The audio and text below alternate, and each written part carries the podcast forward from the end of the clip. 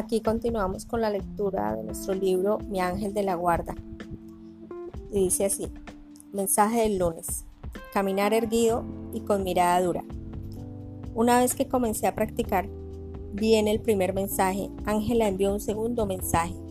Dije que no podía poner en práctica un segundo mensaje porque tenía un misterioso virus tropical que me impediría comenzar clases en mi nuevo colegio. Tonterías, dijo ella.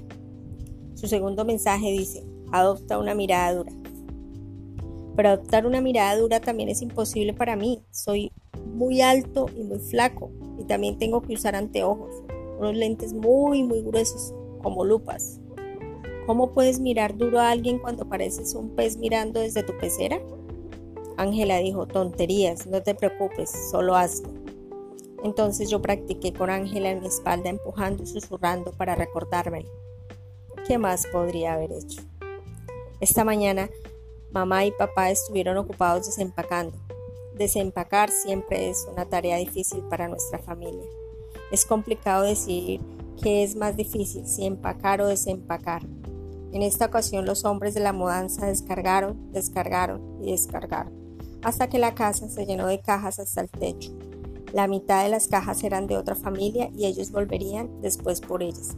Es muy difícil tratar de desempacar y colocar las cosas de nuevo cuando no hay espacio desde donde desempacar.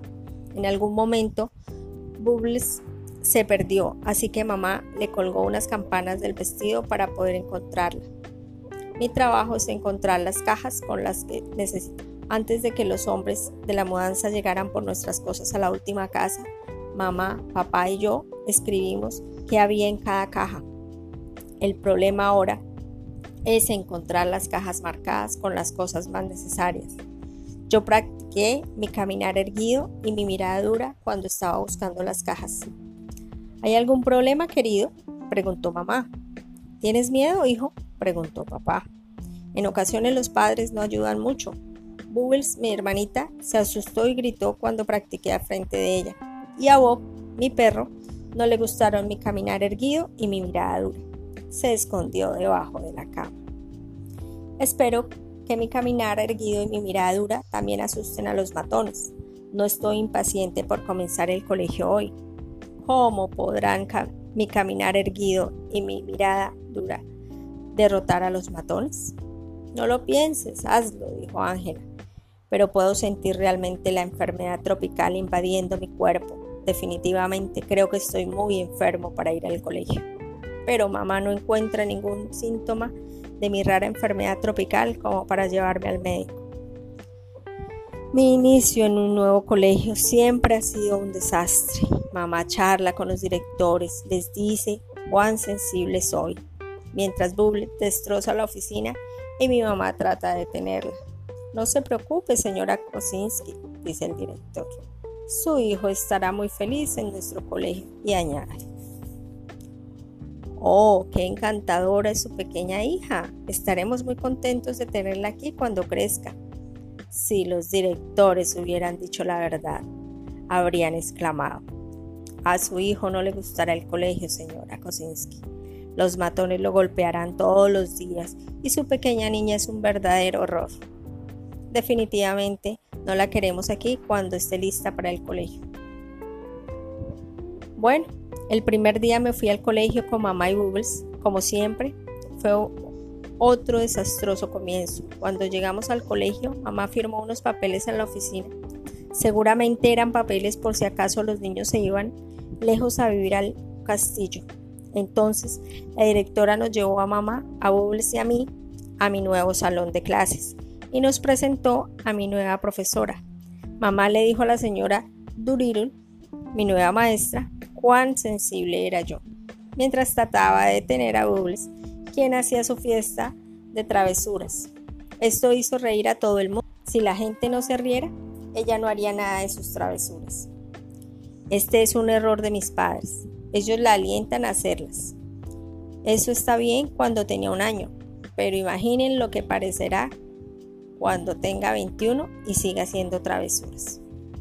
Recibí un pupitre junto a un niño llamado Joe, que es muy buena persona. Él estuvo conmigo en todos los recreos y durante la hora del almuerzo, que fue muy agradable. Esto nunca me había ocurrido antes, cuando llegué a otros colegios nuevos. Pero yo estaba en lo cierto. Hay un matón en mi nuevo colegio.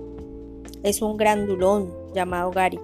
Mide como dos metros de altura y el doble de ancho. Le dicen Gary el gorila. Y tiene una pandilla de seis miembros, llamados los golpeadores.